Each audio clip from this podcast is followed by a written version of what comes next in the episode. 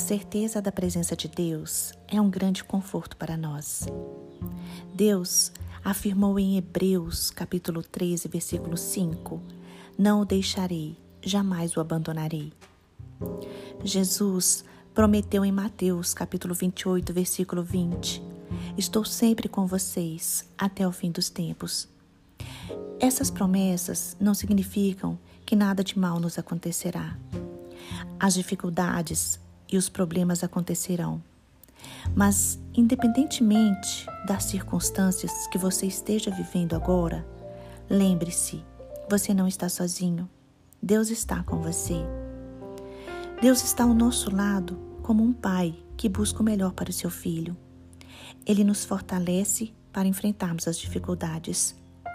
Somente Deus tem a capacidade de transformar suas lágrimas em sorrisos e de fazer com que o impossível aconteça. Jesus disse que neste mundo teríamos aflições, mas ele venceu o mundo, por isso nós devemos nos animar. Hoje, confie em Deus e nas bênçãos que Ele tem para você. Isaías capítulo 41, versículo 10 declara: Por isso não tema, pois eu estou com você. Não tenha medo, pois eu sou o seu Deus. Eu o fortalecerei e ajudarei. Eu o segurarei com a minha mão direita vitoriosa. Irmãos, Deus nos ama. Deus ama cada um profundamente. E nos dias de maiores sofrimentos ou incerteza, Ele nos abraça e nos carrega no colo, como um pai carrega seu pequeno filho. Não importam as circunstâncias, Deus tem para você e para mim um futuro cheio de grandes realizações e repleto de coisas boas. A vida pode muitas vezes nos levar ao deserto, mas isso não significa que ficaremos lá no deserto. O Deus que nos criou está conosco. Ele não, deixe, não nos dará um fardo maior do que o que podemos carregar.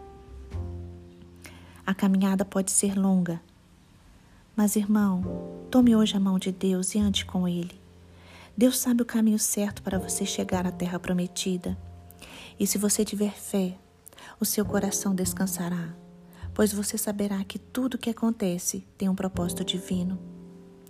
O profeta Jeremias, no capítulo 17, versículo 7, disse: Bendito o homem que confia no Senhor e cuja confiança é o Senhor porque será como uma árvore plantada junto às águas, que estende suas raízes para o ribeiro e não receia quando vem o calor, mas a sua folha fica verde, e no ano de sequidão não se afadiga, nem deixa de dar fruto. Confie em Deus. Não permita que as circunstâncias tire a fé que você tem. Hoje, você é convidado a andar com Deus e fazer parte de um reino que nunca terá fim.